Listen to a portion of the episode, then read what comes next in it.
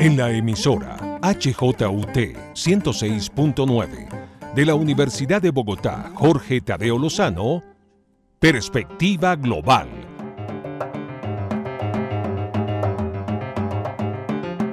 Un análisis a todos los cambios y retos que el siglo XXI le plantea al mundo.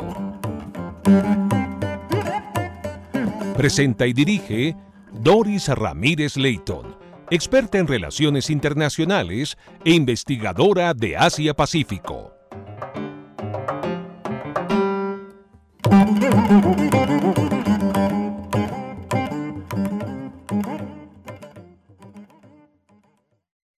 Bienvenidos a Perspectiva Global, programa que analiza las implicaciones geopolíticas, económicas y sociales que impactan al mundo. Hoy un invitado muy especial, el embajador Fernando Reyes Mata, embajador de China, de Chile hace algunos años y hoy es el director del Centro de Estudios Latinoamericanos y China en la Universidad Andrés Bello. Bienvenido, embajador, por aceptar esta invitación en perspectiva global. No, no, muchas gracias. Yo soy el que agradece la oportunidad de estar con ustedes en este programa que sigo y admiro. Y el esfuerzo suyo, Dori, es muy significativo para convocar al puente que debe existir en la relación entre universidad y sociedad y mundo académico sobre el, tiempo contemporáneo internacional que es tan confuso por lo demás. Así es, mm, de tal manera que precisamente eh, para iniciar el programa, quisiera eh, preguntar sobre qué ha significado realmente la visita del secretario general de Naciones Unidas, mm, el secretario general Guterres, a Turquía, Rusia y Ucrania. ¿Esto ayuda o sencillamente cómo es su visión sobre Naciones Unidas? Bueno, yo diría que, por supuesto, en alguna manera ayuda un poco, porque es una señal de que la entidad más importante del diálogo internacional que tenemos hasta ahora tiene una autoridad y la autoridad ha tomado este itinerario. Pero también seamos francos, es una presencia absolutamente no influyente en lo principal y además porque cuando hemos visto el origen del conflicto, vimos precisamente que el Consejo de Seguridad no fue capaz de abordar la situación en términos eficientes, que es un tema que por lo demás está presente no solo con el conflicto de Ucrania, sino con otras situaciones que hacen que hasta hoy tengamos allí de manera cada vez más fuerte el problema de qué es el Consejo de Seguridad con esta problemática del veto que cinco países tienen allí un derecho a ejercer y que constituye paralización más que acción para una entidad que debiera trabajar los temas de, seguridad global de una manera muy fuerte. Yo tengo la impresión de que esta visita del secretario general de Naciones Unidas casi es más una simbología que no un hecho que realmente determine acciones específicas, decisiones sobre cuál va a ser el devenir de este conflicto en función de encontrar formas que lleven a la suspensión de la confrontación y posiblemente más adelante a las condiciones de paz. Creo que Naciones Unidas ha, visto aquí la incapacidad que tiene sus mecanismos actuales para enfrentar conflictos con las características que aquí han aparecido. Y por supuesto esto es un llamado de atención a que necesitamos que Naciones Unidas sea fuerte, que influya en los conflictos de una manera inmediata, que pueda determinar conductas y pueda tomar decisiones frente a situaciones de este carácter. Menos mal que existió la Asamblea General, donde allí, por supuesto, hubo una clara votación de rechazo a la invasión, pero también eh, aquello tuvo un carácter declarativo, porque no podía ir más allá que lo que dijo la Asamblea General. De tal modo que tenemos allí en Naciones Unidas una institución tan internacional, tan abierta como foro para todos los países, que sin embargo no muestra una capacidad de incidencia inmediata en los conflictos que van emergiendo en este siglo XXI. Embajador, siendo así la situación de Naciones Unidas, ¿usted cree que para que la oigan, para que sea escuchada, en Naciones Unidas tiene que haber una reorganización? Yo creo que son dos cosas. Uno, el, el tema de la reorganización, donde bien sabemos que hay varios países que dicen, bueno, es absurdo que nosotros no estemos dentro de la organización. Ahí está el caso de la India, ahí está el caso de Brasil, hay varios más, Japón, que reclama también presencia, en fin, eh, son realidades evidentes, Alemania, que reclaman una presencia en un Consejo de Seguridad que efectivamente responda. Y en segundo lugar está la discusión del tema de este veto que tienen cinco países, donde a esta altura de la historia uno tiene que preguntarse por qué el Reino Unido o por qué Francia, para nombrar a estos dos, tienen la capacidad de veto a ciertas resoluciones que allí se están dando. En general, la tendencia cada vez más del análisis eh, académico internacional es que el veto constituye un instrumento que es necesario sobre, superar para que sean las decisiones predominantes las que manejen las situaciones de seguridad en el mundo. Embajador, mm, precisamente en esta em, votación de la resolución para condenar la guerra de Rusia en Ucrania, eh, pues sabemos que hay países muy importantes, además con una población enorme, que no votaron, no condenaron a Rusia, se consideran neutrales, entre ellas India, China y, bueno, muchos otros países también importantes. Pero hablemos de lo complejo que es interpretar la neutralidad de China. ¿Cómo, cómo ve usted este tema eh, siendo para muchos países del mundo mm, importante? Porque alguien debe estar neutral para poder hablar con Putin.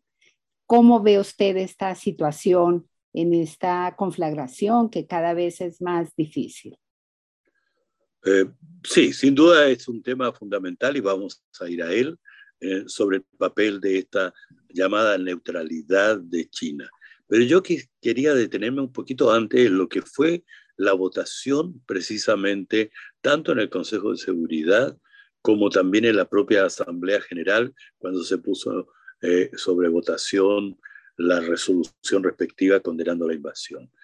Eh, los analistas o los comentaristas internacionales planteaban que, bueno, China obviamente va a estar del lado de, de Rusia, porque han firmado recientemente, allí en febrero, en el medio de los Juegos Olímpicos de Invierno, este acuerdo de, eh, de alianza estratégica total, una cosa de ese carácter.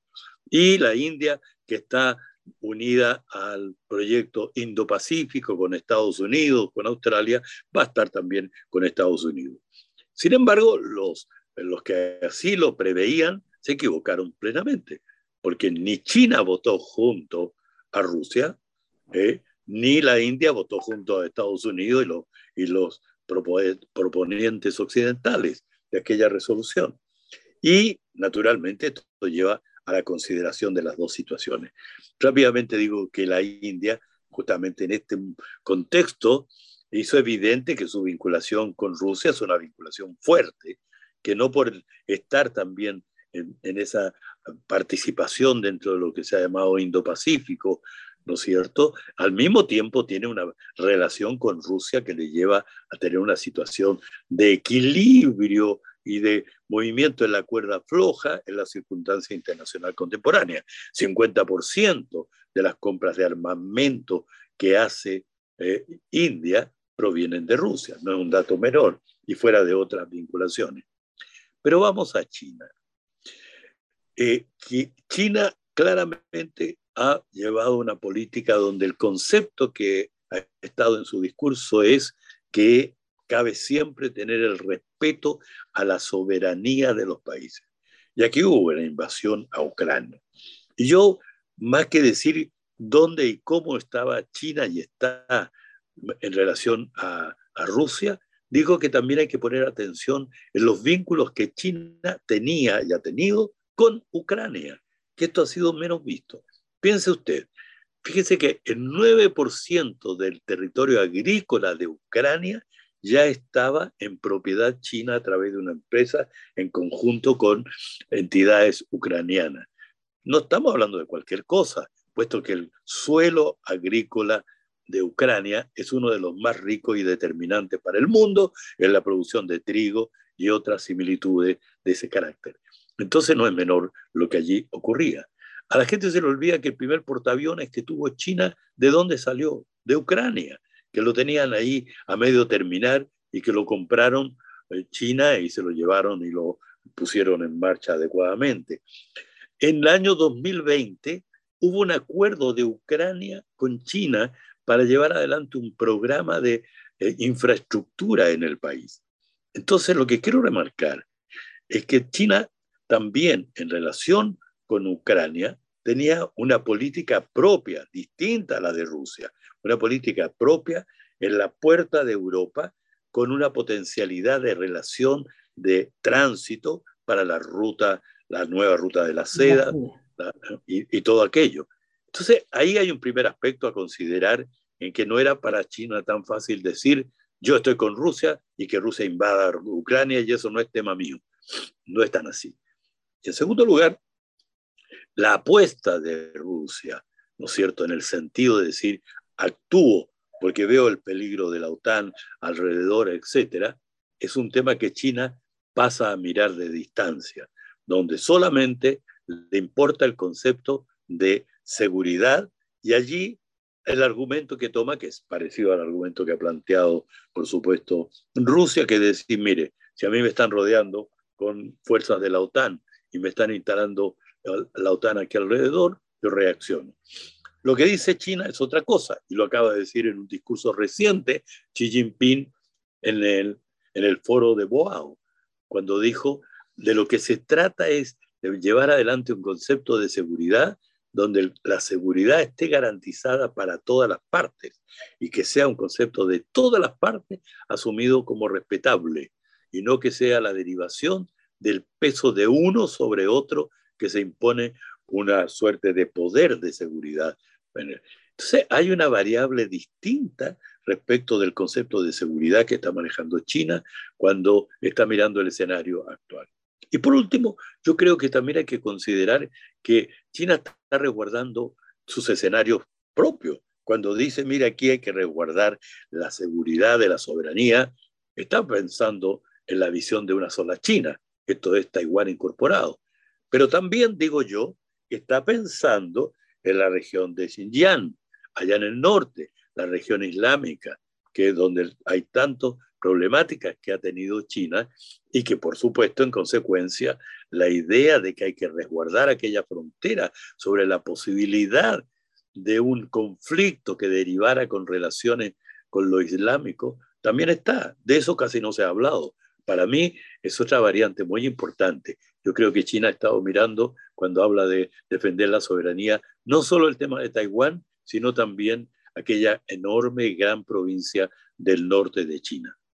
Xinjiang, eh, Xinjiang, que es tan importante porque precisamente eh, la nueva ruta de la seda de China llega precisamente a Pakistán y pasa por esa provincia de Xinjiang. Entonces, es otra región, todo el tema de Eurasia tan importante en el tema de, de la seguridad y sobre todo con el tema del terrorismo, islámico que muchas veces se produce en esa región, ¿no es cierto? O sea, es, lo que usted acaba de decir, no solamente la seguridad eh, para normal, sino también la que se produce en esa región del mundo, que es tan frecuente y tan difícil.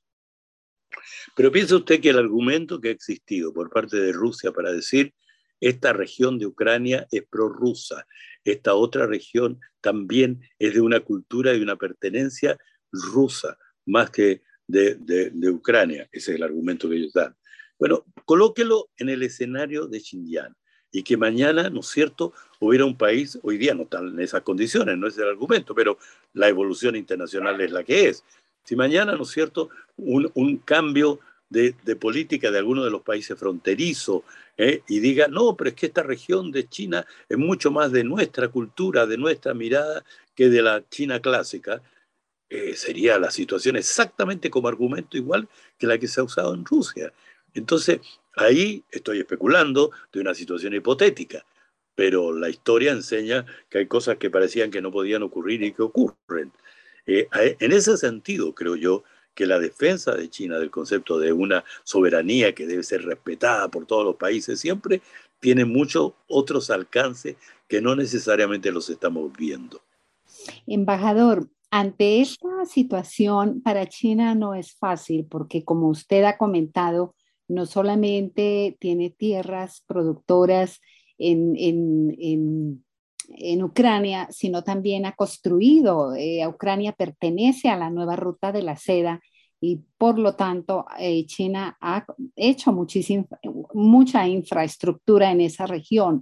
Eh, ¿Usted cómo cree definitivamente si Rusia lo pide o nunca lo va a pedir para que China podría ser un, puente para, para el cese al fuego?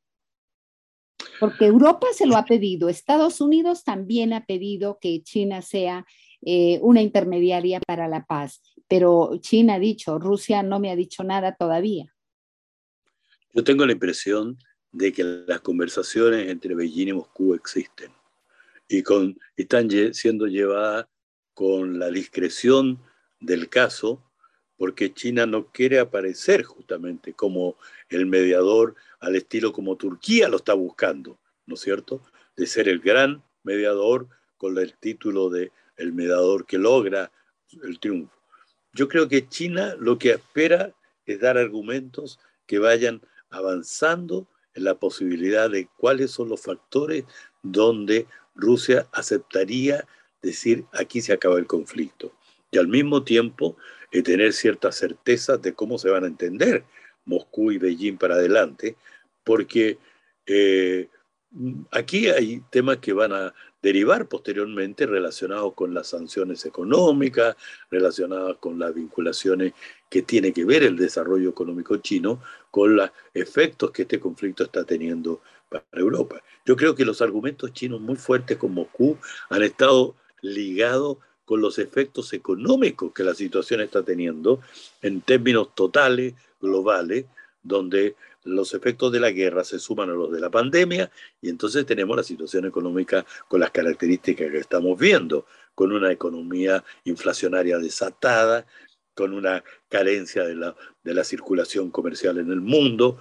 Agréguele usted la cantidad de barcos y otras cosas que la pandemia ha llevado en Shanghai y otros países a estar ahí congelados. Entonces son muchas variables de una tormenta perfecta que se están dando.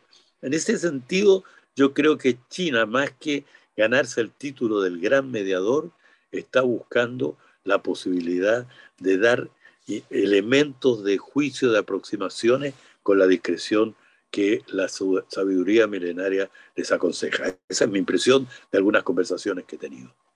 Pues eso es muy esperanzador, embajador. Me parece muy interesante lo que usted comenta, es que Turquía lo que usted dice, realmente Erdogan la está solicitando, la está pidiendo, pero en el tema de China hay una gran discreción en todo este, este tema. Esto me parece bastante interesante, embajador. Eh, ahora bien, ahora bien, perdón. Lo que sí es importante remarcar es que para China este conflicto, esta situación, le ha ratificado que le es ineludible ser un actor internacional. De alguna manera u otra, ya no puede estar considerando la vieja enseñanza que plantó Deng Xiaoping, ¿no es cierto?, de seamos discretos, que no se note, avancemos en silencio. China, y se lo han pedido todos, que intervenga en esto de a, la manera que le parezca pertinente. Pero aquí se están dando situaciones novedosas. Fíjese usted, al mismo tiempo que ocurrió la invasión en febrero, pocos días después tuvo lugar la reunión de la Organización Internacional Islámica. Esta, con 53 países participantes, tuvo lugar en Pakistán y allí por primera vez se invitó como un invitado especial a China con el ministro de Relaciones Exteriores de China concurriendo a esa reunión y marcando entonces la necesidad de entender que la única forma de poder avanzar en el desarrollo era con la diversidad cultural, lo islámico incorporado, con el, respeto mutuo a la soberanía y otras condiciones. Fíjese que en esa reunión Arabia Saudita, que ha sido considerado siempre un aliado férreo de Estados Unidos, jugó un papel muy importante y con un gran acercamiento con China en aquella reunión. Y después que terminó el encuentro de la Organización Internacional Islámica, el ministro de Relaciones Exteriores de China viajó directo a Nueva Delhi, a la primera reunión después de dos años con su contraparte, el canciller de la India. Entonces, hay también fenómenos nuevos que nosotros tenemos que aprender a leer en todos los alcances que está teniendo y no caer a veces en una suerte de, esquematismo que surge de una mirada de algunos medios occidentales eh, en especial. Eh, evidentemente, embajador, usted ha nombrado anteriormente el foro de Boao. En ese foro estaba como invitado Kishore Mabubani, el gran eh, especialista singapurés, y él ha comentado mm, la situación, dice él, se están dando dos bloques. Se está fusionando em, eh, China, India, Irán, Rusia, se está dando ese bloque y el otro, que es el, occidental, con Estados Unidos, la OTAN y la Unión Europea. Mm, él dice que lo ideal sería que hubiera una unión entre los dos bloques y no esa separación que, como usted dice, a veces la prensa occidental lo da por sentado. ¿Usted qué, cómo ve, digamos, este, esto a futuro? de estos bloques? Yo creo que estamos viviendo un, momento donde en los esfuerzos por constituir esta dimensión de bloque, especialmente desde el mundo occidental, es muy fuerte. Piense usted que hace pocos días en Atlantic Council, eh, la secretaria del Tesoro de Estados Unidos ha hecho un discurso donde dijo, tenemos que revisar las instituciones y los acuerdos de Bretton Woods o sea, aquellos acuerdos del año 44 que crearon el Fondo Monetario Internacional, el Banco Mundial y el sistema de comercio sustentado en el dólar y todo lo que sabemos que vino de entonces. Pues bien, ella dice que revisar esto.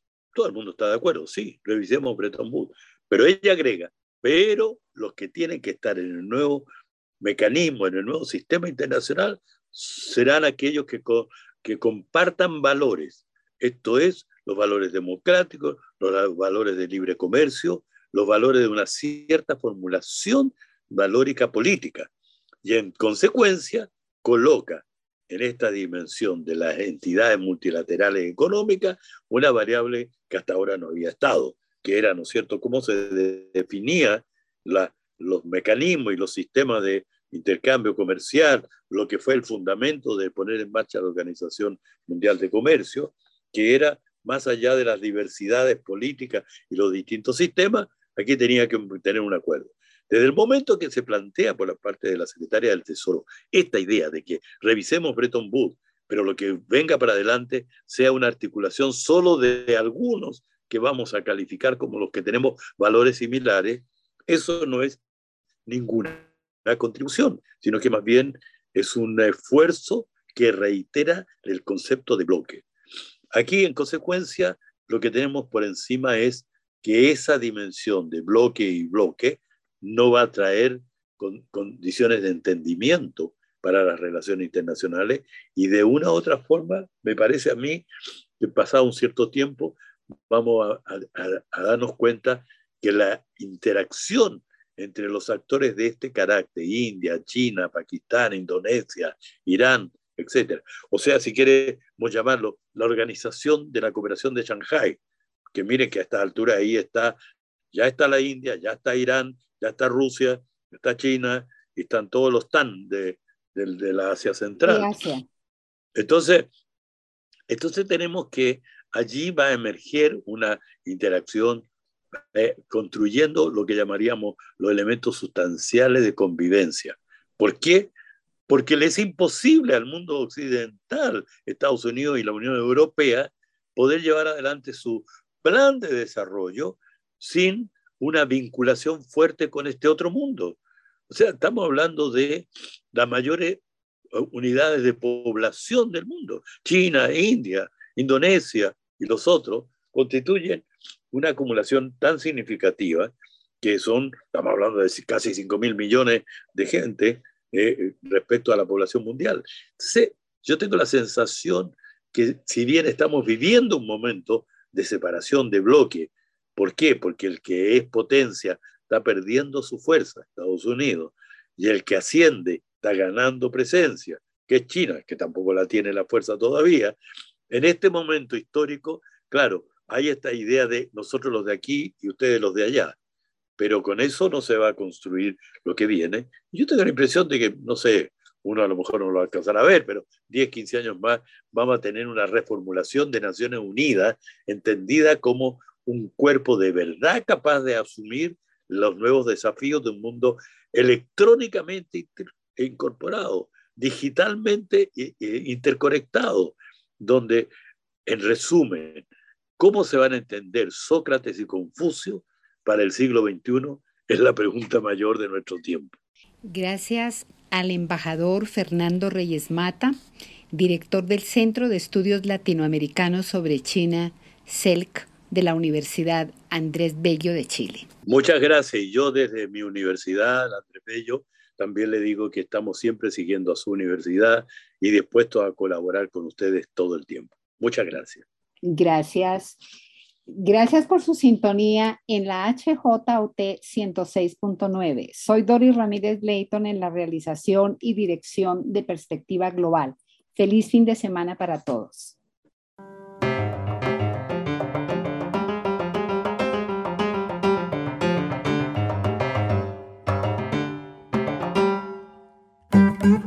En la emisora HJUT 106.9 de la Universidad de Bogotá, Jorge Tadeo Lozano, Perspectiva Global.